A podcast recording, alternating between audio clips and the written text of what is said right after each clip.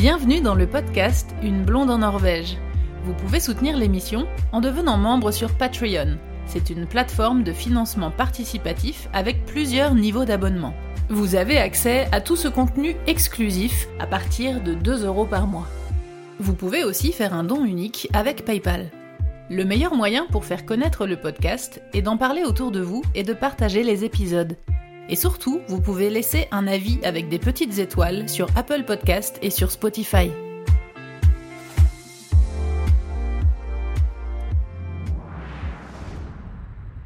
Le fond du mode de vie Sami, c'est un mode de vie inclusif avec la nature où on prélève dans la nature ce dont on a besoin pour vivre et, euh, et où on vit ainsi. C'est-à-dire que ce n'est pas une société basée sur le profit.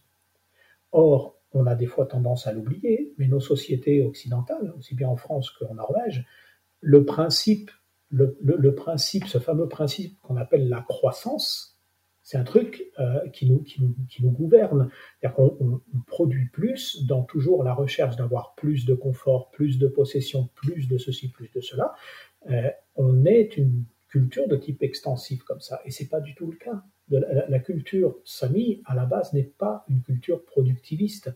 Donc, dans, la, dans, son principe même, elle est à l'opposé. Donc ça, même si euh, dans le quotidien des gens, c'est pas forcément quelque chose dont tout le monde a conscience, c'est quelque chose qui joue en souterrain euh, et qui montre deux modes de vie euh, et, deux, deux, formes de culture qui sont, qui sont différentes, qui pourraient discuter, dialoguer. Bien sûr, c'est pas la, différence n'est pas n'est pas forcément euh, source de conflit, mais se rajoute à cette différence euh, fondamentale des éléments conflictuels euh, du fait que là on parle de la Norvège, mais c'est exactement la même chose chez les voisins suédois et finlandais. les Norvégiens en Norvège du Nord sont des colons. Ils ont colonisé historiquement. Ils sont venus chez les Samis ils se sont installés sur leur terre, ils ont signé des actes de propriété, comme on le disait tout à l'heure, là où ça n'existait pas. Ils ont spoilé ces gens de leur terre, ils, leur ont, ils, ont détruit leur religion chamanique, ils ont brûlé les tambours, ils ont tué les chamans, ils ont imposé le, protestantisme, euh, ils ont imposé leurs industries, et, les Samis ont, ont, eu de moins en moins de place dans ce monde-là. Donc historiquement, euh, il y a quelque chose de violent qui est exercé contre eux. Oui, c'est vraiment un clash des cultures. Euh. Voilà. Après, là où ça devient compliqué, c'est que tu vois, prenons un, Norvégien qui habite dans le Finnmark, donc hein, dans le territoire Sapmi, et tu parles avec lui. Et ce monsieur ou cette dame va te dire, oh ben moi oui, je suis là, mes parents, euh, mes grands-parents, mes arrière-grands-parents, on est là depuis 350 ans. Eh bien, quelqu'un qui est là depuis 350 ans, il se sent profondément chez lui. Et donc, il est chez lui à cet endroit-là. Et il a complètement oublié, et ça lui paraît compliqué, de s'imaginer être sur le territoire d'un autre. De quelqu'un d'autre, oui. Voilà. Donc, euh, après, ça va se jouer donc dans la relation des gens entre eux. Euh, il y, a des, y a des, au niveau individuel, il y a des gens qui s'entendent bien, euh, d'autres qui ne s'entendent pas. Euh, après, globalement, euh, il y a, y a quand même une forme de racisme. Comment tu, tu, tu, définirais, toi, la relation norvégien-sami Est-ce que c'est une relation. Est-ce que ça va mieux? Est-ce que c'est plus respecté? Est-ce que ça l'est moins? Ça va mieux sur le papier qu'à certaines époques, mais euh, dans la réalité, ça reste quand même clivant. Tu trouves qu'il y a encore ce, ce regard-là de la part des Norvégiens envers les Samis? Alors pas forcément de la plupart, euh, mais il y a quelque chose comme ça dans le fond euh, qui est là et qui, euh, qui existe. Il y a aussi que, il y a aussi que c'est des gens qui, par exemple, tu vois, dans les, dans, dans les conflits qu'on va avoir, les Samis ont droit à des subventions parce qu'en fait, l'élevage de rennes, on s'en sort pas juste en élevant des rennes, qu'on a évoqué tout à l'heure. Donc, il y, a, des subventions qui leur sont accordées. Et puis, euh, euh, eh ben, forcément, il y a des gens euh, qui, ne sont pas samis, qui vont râler. Alors pourquoi eux, ils ont des subventions et pas moi? J'habite au même endroit, je devrais les avoir. il y a cette espèce de, racisme ordinaire, il est très présent. au quotidien, dans des petites choses. Il y a par exemple, tu vois, dans les, petites choses du racisme quotidien, il y a une sorte de, ressentiment larvé à certains endroits parce que c'est tout bête. Hein, je vais prendre l'exemple des vacances de Pâques. Les vacances de Pâques, c'est donc c'est le moment où on a le dégel, où il commence à faire beau, il y a des belles journées ensoleillées, mais il y a encore la neige. Donc les gens là-haut, ils n'ont qu'une envie, c'est prendre leur motoneige et aller profiter de la nature à des fins de loisirs. Sauf qu'ils peuvent pas, parce que c'est une période où les femelles reines, euh, elles sont pas loin de l'accouchement, donc il faut pas leur faire peur avec des bruits de motoneige, avec des, bruits de feux de camp, de fêtes, etc. Donc on interdit dans certains endroits d'aller faire du, tourisme de loisirs. Et bien ça, il y a plein de sédentaires norvégiens ou suédois qui n'acceptent pas, qui disent mais mon Dieu, euh, pourquoi vous nous interdisez On est chez nous, on peut, on peut bien aller faire de la motoneige. On s'en fout de leur putain de reine. Tu vois, ce fucking reindeer, c'est vraiment un truc, euh, un mot qu'on rencontre souvent. Euh, voilà, tu vois, ça va être des petites choses comme ça est-ce que ce, racisme et cette intolérance marchent dans l'autre sens aussi? Est-ce que les Samis sont intolérants envers les Norvégiens? Très peu. Alors déjà, le fait qu'ils soient moins nombreux euh, fait que proportionnellement, il y en a moins. Mais disons qu'en plus, même à l'intérieur même du, peuple Sami, les, gens ne sont pas tous euh, pareils. C'est-à-dire que tu as, différentes sortes de personnes. Tu, as, euh, tu vas avoir, par exemple, certains éleveurs de rennes qui, eux, ils font le boulot d'éleveurs de rennes, ils sont samis, mais ils sont pas du tout politisés. Pas du tout. Ils s'en foutent. Ils disent, bah oui, ils vont me dire qu'eux, ils sont comme des éleveurs de vaches, quoi. Ils font leur boulot, c'est ça qui les intéresse, et ils n'ont pas envie de se mêler de politique. Euh, et, tu as une très petite minorité qui, euh, qui agit politiquement. Ce qu'il faut voir, c'est que c'est un peuple, c'est un peuple qui a été oppressé tout au long de son histoire depuis l'arrivée de, des colons. Ils les appellent les colons, hein, d'ailleurs. Parce qu'ils ont leur, leur propre parlement aussi. Oui, mais depuis, euh, depuis les années 80, hein, c'est très récent. C'est 1989, euh, le premier parlement sami. Donc tu vois, c'est très très récent. Et ne pas oublier que c'est un parlement consultatif. Donc le parlement sami, il est à Karasjok, en, en, Norvège, à Kiruna en Suède et à Inari en Finlande. Les trois sont des parlements consultatifs. Ça veut dire qu'ils ont le droit d'exprimer leur opinion, mais elle n'a aucune espèce de, valeur décisionnelle. Elle n'a pas de valeur, quoi. C'est l'État fait, bien ce qu'il veut. Et, en fait, bah, le problème de... Je ne dirais pas qu'il y a du racisme de la part des Samis vis-à-vis des Norvégiens ou des, ou des Suédois. Il y a de la prévention. Ils ont beaucoup de prévention. Ils se méfient terriblement. Parce qu'on leur a tellement de fois planté un couteau dans le dos. C'est un peu comme les Amérindiens aux États-Unis. C'est des gens qu'on a trahis en permanence. Alors la différence, c'est qu'ils ne vivent pas dans les conditions horribles euh, que sont celles des Amérindiens dans les réserves américaines aujourd'hui, euh, mais dans le principe, ils sont oppressés de la même façon. Il y a beaucoup de Samis, comme tu disais, euh, tu disais tout à l'heure, il, y a des, il y a des Samis qui ne sont pas forcément éleveurs de rennes, mais il y a aussi bah, beaucoup, comme, comme partout dans le monde et comme dans, dans plein de pays, beaucoup de jeunes Samis qui, qui, qui partent de ce territoire pour faire leurs études, pour aller travailler ou parce qu'ils ont rencontré quelqu'un, etc.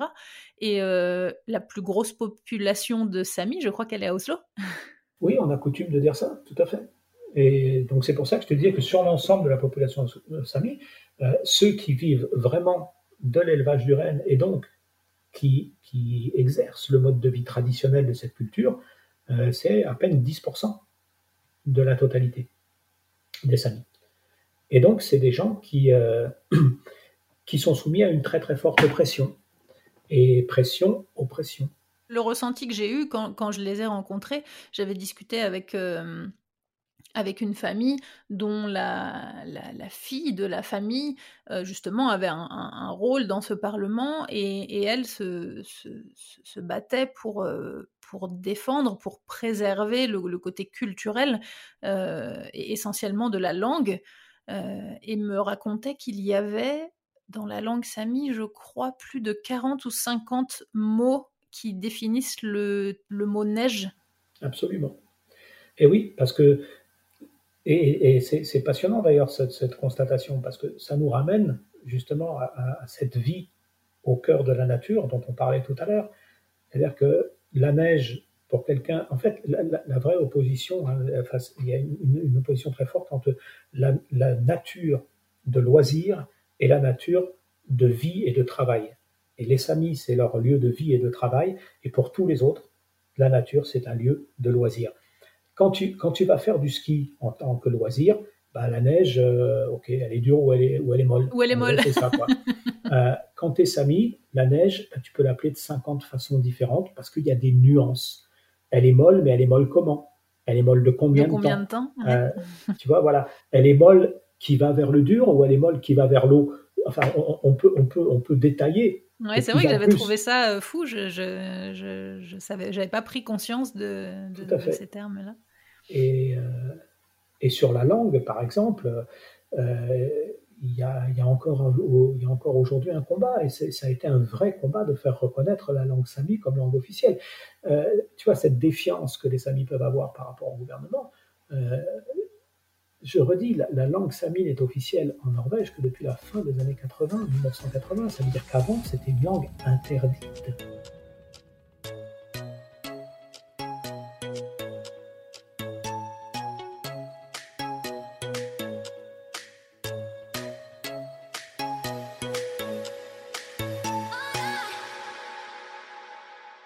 Ça a commencé à, la fin de la Seconde Guerre mondiale. Euh, on sortait d'une guerre contre une dictature abominable, euh, contre le nazisme, donc on ne pouvait pas trop se comporter de manière officiellement ultra brutale avec ces minorités. Euh, donc il a fallu trouver un petit peu des... on a enrobé tout ça dans du discours, dans du discours d'intégration. Et, et, notamment dans les, dans les années 50, la Norvège a créé dans le Grand Nord tout un tas d'internats pour les enfants. Et l'idée, c'était, euh, ça a été présenté comme une idée généreuse. Que bah, tous, ces, tous ces sauvages, en fait, hein, que sont les éleveurs de rennes, qui ne sont pas éduqués, ces pauvres enfants qui n'ont jamais été à l'école, on va, on va leur donner accès au monde de la culture et de l'éducation. Mais comme ce sont des gens nomades, il n'y a pas d'école dans la forêt ou dans la montagne. Alors le seul moyen de faire l'école à ces jeunes, euh, c'est de les regrouper dans des internats. Ça, c'était le discours officiel pour leur bien. La réalité de ces internats, c'est que les enfants étaient coupés pendant la majeure partie de l'année de leurs parents, qu'ils revoyaient euh, juste l'été, et pendant tout ce temps, on leur interdisait de porter le costume traditionnel, on les obligeait à s'habiller à la norvégienne, on leur interdisait de parler leur langue, on leur interdisait de chanter leur yoïque, et ils étaient obligés d'apprendre euh, le norvégien et d'abandonner leur langue à eux, et on leur apprenait également que c'était pour leur bien, parce que la culture dont ils venaient, euh, c'était vraiment des gens qui étaient très arriérés. Et c'est comme ça qu'on a créé des générations d'enfants qui ont eu honte de leurs parents, de leurs grands-parents, voilà, qui sont partis justement vers les grandes villes et, euh, qui sont partis dans l'industrie euh, maritime et autres et qui ont cessé d'être sami, tu vois. Et est-ce qu'il y a eu une période où justement cette euh, euh, langue sami, cette culture sami, ce peuple sami a été en danger de, disparaître? Oui, euh, ben, cette période-là, justement, elle a été en grand danger de disparaître parce qu'il y avait une, il y avait vraiment une œuvre d'acculturation à grande échelle. Dans les siècles précédents, ça jouait moins. L'oppression était, était peut-être même pire du point de vue de la violence exercée, on tuait beaucoup plus facilement. Là, tu vois, dans, les, dans ce XXe siècle, on ne les tue pas, les, les Samis. On essaye de faire disparaître ce qu'ils sont. Voilà, on va les transformer, on ne va pas les tuer. Avant, on les tuait. On va les transformer en Norvégiens. Voilà, là, on va les transformer en Norvégiens. Mais à l'époque, euh, dans, les époques XVIIe, XVIIIe siècle, XIXe siècle, euh, ce qui protégeait en quelque sorte un peu les Samis, c'était leur mobilité des gens qui bah, disparaissaient et puis euh, on ne les voyait pas une grande partie de l'année. Et puis quand ils, sur les points de rassemblement, alors là, on leur mettait la pression. Euh, et donc leur langue était préservée, etc. Mais dans cette ère euh, bah, du XXe siècle, on allait les chercher dans leur, dans leur forêt, dans leur montagne, on leur prenait leurs enfants. Donc c'était directement l'avenir de ce peuple qui, qui était attaqué dans, dans, dans sa nature profonde. Et ça a été comme ça jusque quand?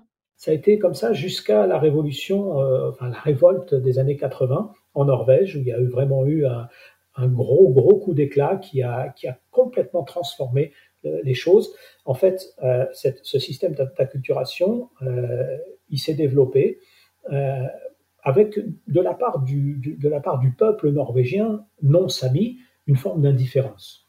Les gens, ils savaient qu'ils avaient dans le Grand Nord quelques espèces de nomades, mais ils ne savaient pas trop ce que c'était, et on ne s'interrogeait pas énormément dessus. Euh, il y avait, c'était, c'était quelque chose de loin, et, et on s'y intéressait pas. Par contre, sur place, le travail d'acculturation se faisait.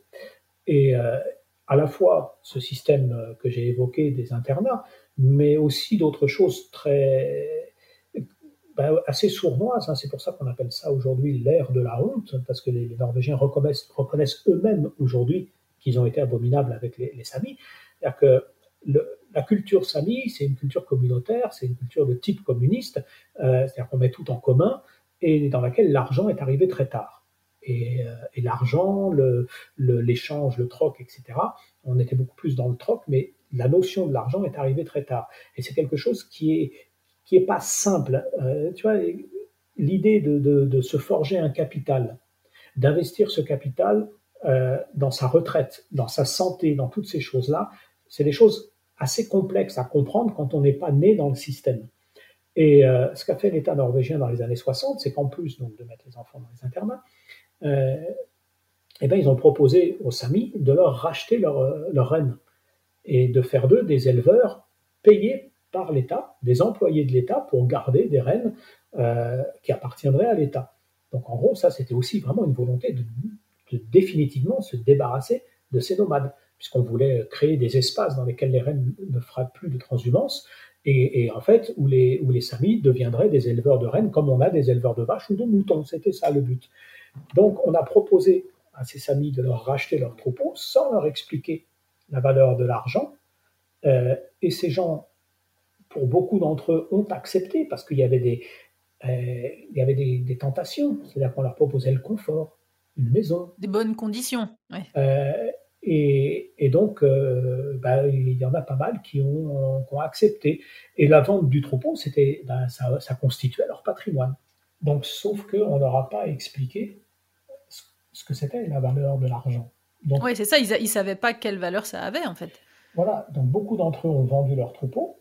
Avec l'argent qu'ils ont eu, ben, très innocemment, ils, ont jubilé. Ils se sont achetés plein de trucs. Ils ont, c'est des gens, enfin, euh, les cadeaux qu'on se fait les uns aux autres, culturellement, c'est quelque chose d'important.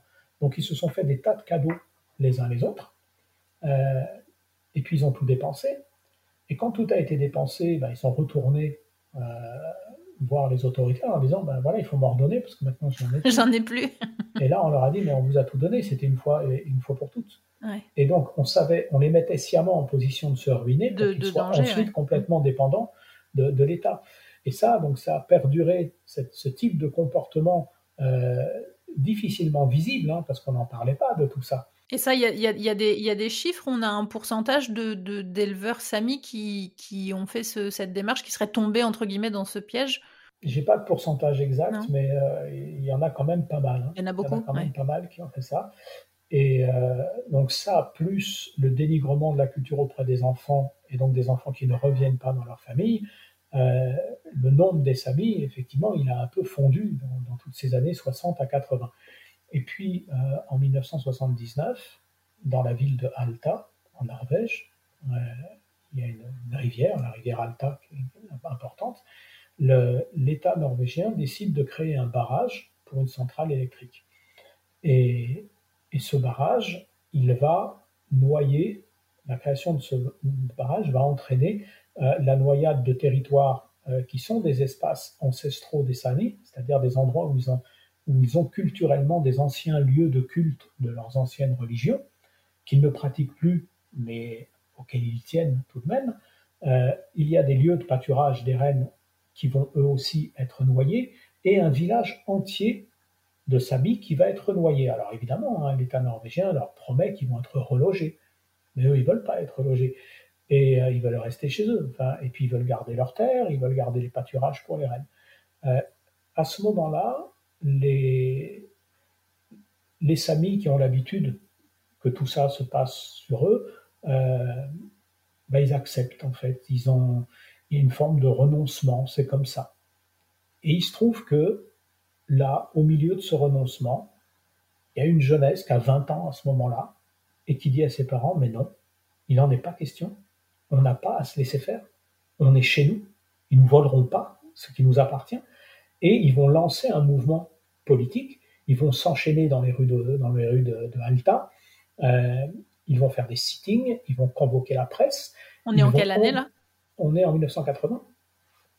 Ils vont envoyer une délégation à Oslo avec des, des quotas, donc des tentes, des tipis, avec des reines, avec les costumes traditionnels. Ils vont installer un campement devant le Parlement d'Oslo, devant le Storting. Euh, les, habitants d'Oslo sont, sidérés de voir ça. C'est la première fois qu'ils les voient, ces, fameux nomades du Grand Nord. Et puis, euh, puis il y a tout un, mouvement de, solidarité dans les médias qui va se mettre autour d'eux. Bah oui, effectivement, c'est des gens, ils n'ont jamais fait de mal à personne. Et il faut, oui, ça aussi, ça va apparaître à ce moment-là. C'est que les, les Samis, c'est un des, avec les Mayas, c'est le seul peuple au monde qui a jamais pris les armes contre un autre peuple. C'est des gens profondément pacifiques. Et, donc là, tout ça, ça apparaît. Et, on, se dit, ça, correspond aussi avec ce qui se passe aux États-Unis et les mouvements d'empathie qu'il y a pour les Amérindiens qui, sont spoliés. Et les gens font les rapprochements. Ils se disent, mais, mon Dieu, on se comporte de la même façon. Et, euh, donc, il y a un mouvement d'opinion qui va complètement basculer en faveur des Samis. Et l'État norvégien même si il n'abandonnera pas le projet de barrage, le barrage aura bien lieu, le village sera bien noyé et les terres aussi, ils vont quand même devoir donner quelque chose. Et deux choses vont être données qui vont être l'appui et le socle de tout le combat des Samis actuels, c'est la création d'un parlement Sami, la reconnaissance de la langue Sami comme langue officielle. Donc ce peuple, d'un seul coup, entre de manière, en 1989 avec, le premier Parlement, ils deviennent un peuple à part entière de la Norvège. Et donc du coup, euh, ces coups bas, on ne peut plus les leur porter aussi facilement. Parce qu'ils ont, ils, ont notamment une audience dans laquelle ils peuvent dire ces choses. Ils peuvent les exprimer, qui sont le Parlement. Mais ce dont on se rend compte, tu parlais de la langue, ce dont on se rend compte à ce moment-là, c'est que la langue, elle est presque perdue. Il y a très peu de gens qui la parlent. Qui la parlent encore, oui. voilà. Et donc, dans ces années 80, il va y avoir euh, beaucoup de samis politisés qui vont euh, aller rechercher cette langue, et notamment bah, une chanteuse très très connue qui s'appelle Marie Boyne, euh, qui, va faire énormément pour la langue sami. Et elle le dit hein, dans ses interviews. Quand elle était petite, on lui disait mais euh, non non ça c'est une musique, euh, ça vaut rien cette musique. Après avoir été la musique du diable, ça a été une musique qui valait rien.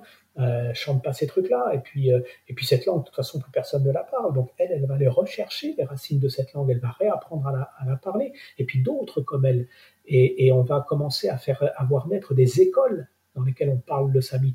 Et une situation un peu euh, qui, est très représentatif, c'est que après quelques années d'efforts, eh ben, on va avoir une génération où les enfants apprennent à leurs parents leur propre langue. Leur propre langue. Parce que les parents l'avaient perdu, cette langue. Ça, c'était dans les années 90-2000. Et, euh, et donc, aujourd'hui, on a énormément progressé sur ces questions-là, puisque la langue sami est une langue officielle elle est enseignée à l'école. Il y a même des doctorats en langue sami qui sont possibles à l'université. Euh, l'université de Tromsø, je crois qu'ils ont plus de 30 modules euh, qui sont euh, accessibles en langue sami. Donc voilà, on a énormément progressé.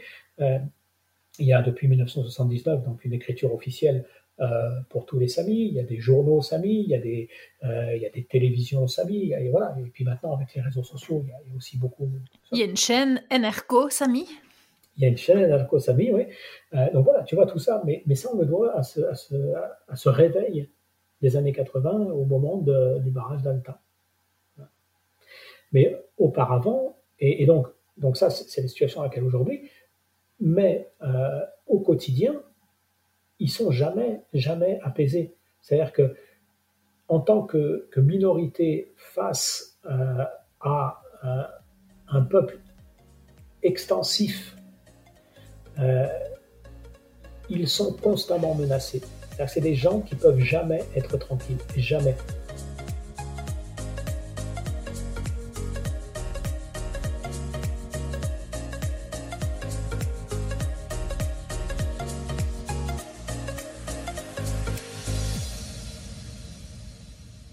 les États scandinaves euh, accusent les, les Samis de, détruire l'environnement et de, en faisant de la surpâture pour leurs animaux.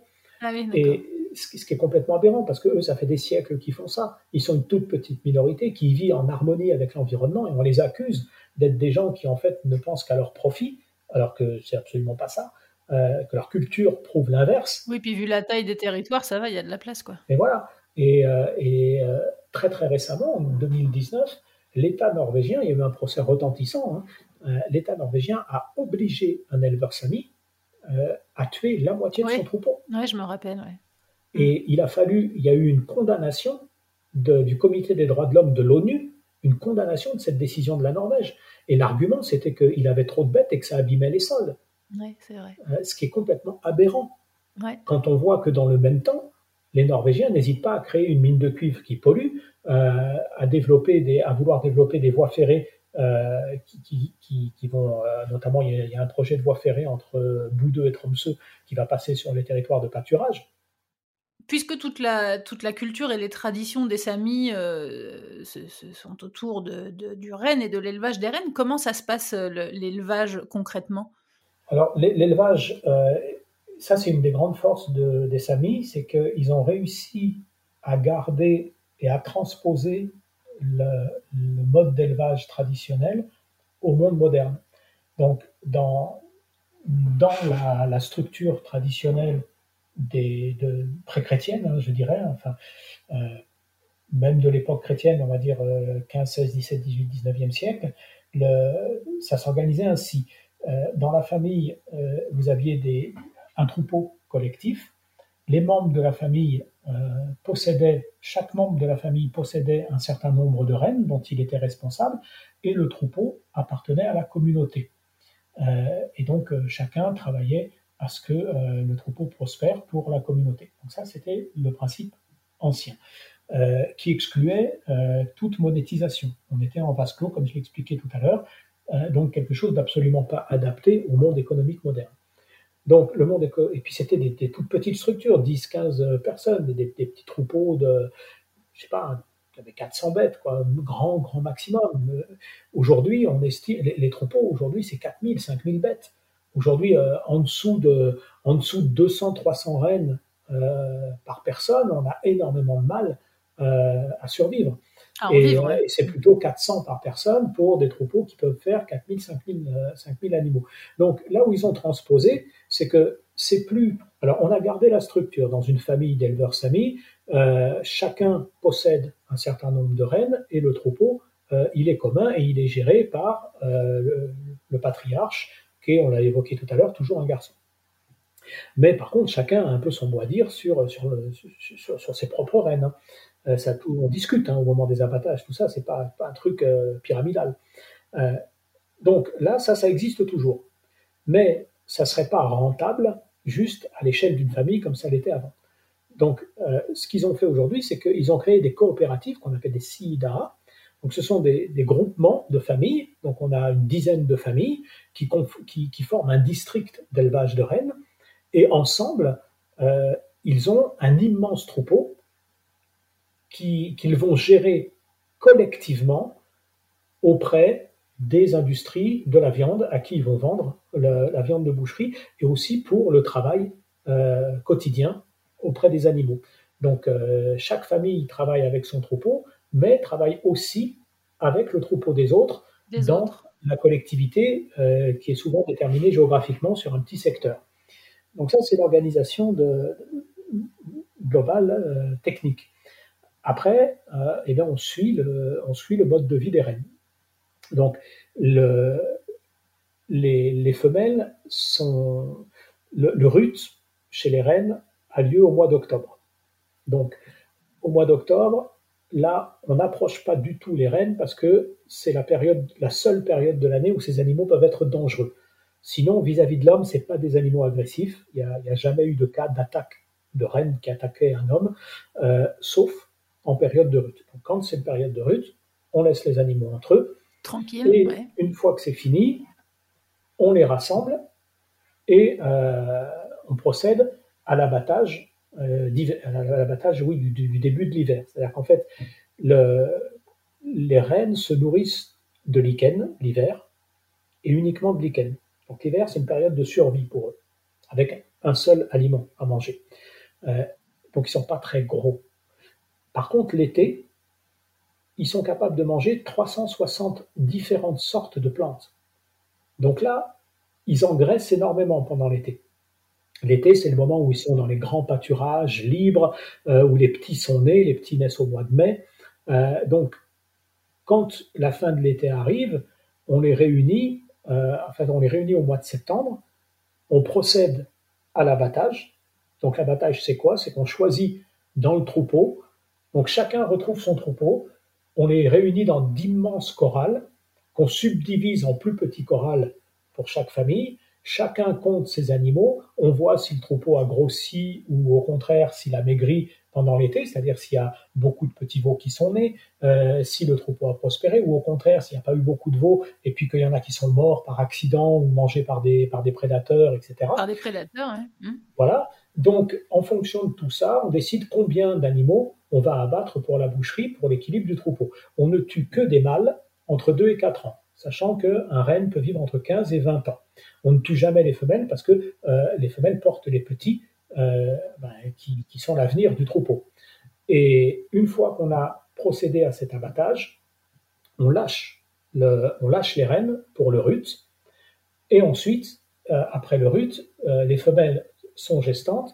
Et là, le travail va consister à surveiller le troupeau dans les pâturages d'hiver pour les raisons que j'ai évoquées tout à l'heure, c'est-à-dire les prémunir contre les prédateurs, les prémunir contre l'absence de nourriture, contre les pénuries de nourriture, les aider euh, en leur amenant éventuellement à manger, euh, et puis euh, en surveillant aussi que les femelles ne tombent pas malades, et quand c'est le cas, de les amener dans des chorales où on va les soigner. Sinon, le reste, c'est la nature qui gère ça, et elle le gère plutôt bien, c'est-à-dire que les reines sont les seuls cervidés qui perdent leur, reine, leur, leur bois aussi bien mal que femelles. Donc les mâles et les femelles perdent leur bois, mais ils ne les perdent pas en même temps. Euh, il y a une hiérarchie qui existe euh, au sein des rennes. L'animal dominant, c'est l'animal qui porte les bois.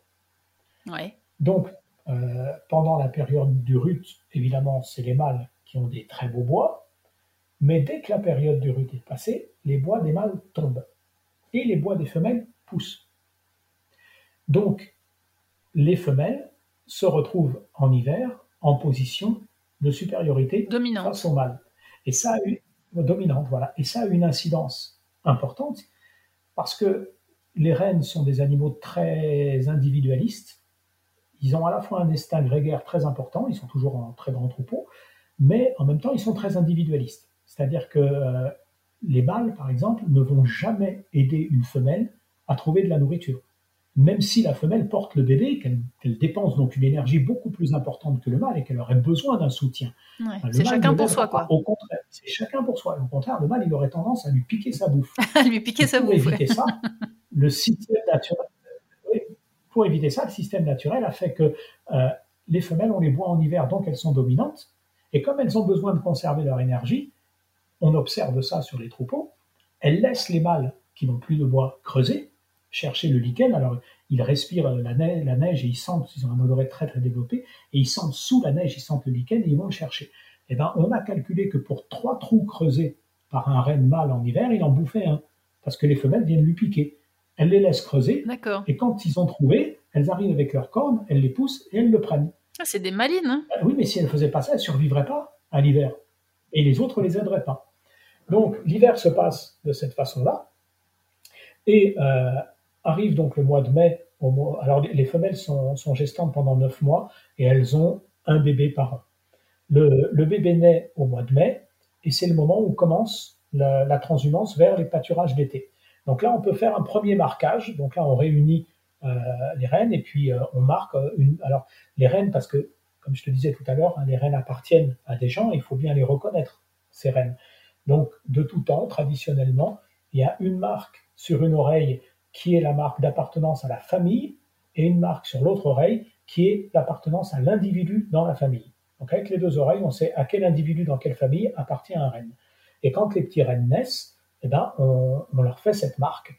Mais tous les petits rennes ne sont pas nés au moment de la transhumance d'été, euh, et puis on les, les attrape pas tous. Donc au retour de la transhumance d'été, il y a un second marquage pour les petits veaux, euh, et là, ben, il suffit de voir avec qui ils sont. Ils sont toujours avec leur maman. Donc euh, là, ben, le, veau appartient à la personne à qui appartient la maman on fait, on, fait le, marquage de cette façon-là. Donc les grands moments de l'élevage de rennes, c'est à la fois les grands rassemblements pour les amener vers les pâturages et pour les ramener des pâturages. C'est un énorme boulot, hein. c'est des, des, grands, grands troupeaux. Euh, ça, c'est un premier moment de la vie euh, de l'élevage de rennes. L'abattage, où là, bah, toutes les familles ensemble, ça dure plusieurs jours, et, euh, tout le monde travaille à, tuer les rennes et, et, à les dépecer. Rien n'est jeté, on utilise absolument tout. Euh, la viande pour la nourriture, les fourrures pour, euh, bah, faire des peaux de rennes qui vont être vendues ensuite, les bois pour l'artisanat, etc. Et il paraît d'ailleurs que moi, quand j'étais allé sur les territoires samiques, euh, ça porte chance de trouver des bois de rennes tombés. J'avais eu la chance d'en trouver, j'en avais ramené. Oui, oui, eh ben, on peut, oui, tout à fait. Il y, a plein de, il y a plein d'idées comme ça de, qui sont liées à, au, bois de Rennes. Et puis c'est aussi, euh, c'est aussi un formidable outil pour l'artisanat. On fait des choses magnifiques avec. Le bois de Rennes, une fois qu'il est poli, on dirait de l'ivoire. Hein. Oui, c'est vrai. Ouais. Et c'est une source de revenus conséquente, enfin, importante pour, euh, pour les, les, Samis qui, qui développent pour certains euh, un don artistique important. Il y a un, un, très bon réalisateur français qui s'appelle Corto Fajal, qui a écrit, qui a, réalisé un documentaire qui s'appelle Youn face au vent, euh, dans lequel il suit un éleveur de rennes, euh, Sami, dans les années 2018, et, euh, qui est également un artisan de très grande qualité. Et c'est un documentaire, enfin c'est un film documentaire que, je conseille aussi parce que il est, très riche d'enseignements justement sur ces deux aspects du monde du travail de l'artisanat et du travail de l'élevage de rennes. Donc un travail très physique, un travail qui suit euh, les étapes de l'année, de, de la naissance, du développement, de l'hiver de survie, de l'été où là au contraire ils vont prendre beaucoup de poids, de la protection contre les prédateurs, contre les maladies. Euh, on est très souvent, très souvent à l'extérieur. C'est une vie essentiellement euh, où, les, les, gens vivent dehors. Oui, tout est dehors. Ouais. Mm. Voilà, tout est dehors. Et, et je, Ouais, je rappellerai quand même, comme je l'ai fait en début d'émission, cette énorme distinction. Euh, les Samis, éleveurs de rennes, vivent dans la nature. Les Scandinaves, ils utilisent la nature à des fins de loisirs. Et c'est toute la différence. Pour un Scandinave, la nature, c'est un jardin. C'est pas le cas pour un Sami. C'est son lieu de vie. C'est sa maison. C'est sa maison. Et donc, il est, il est tout le temps dedans. Donc, le mode de vie est très différent. Tu, tu l'as dit toi-même tout à l'heure, euh, la temporalité n'est pas la même. Euh, le, la fatigue n'est pas la même.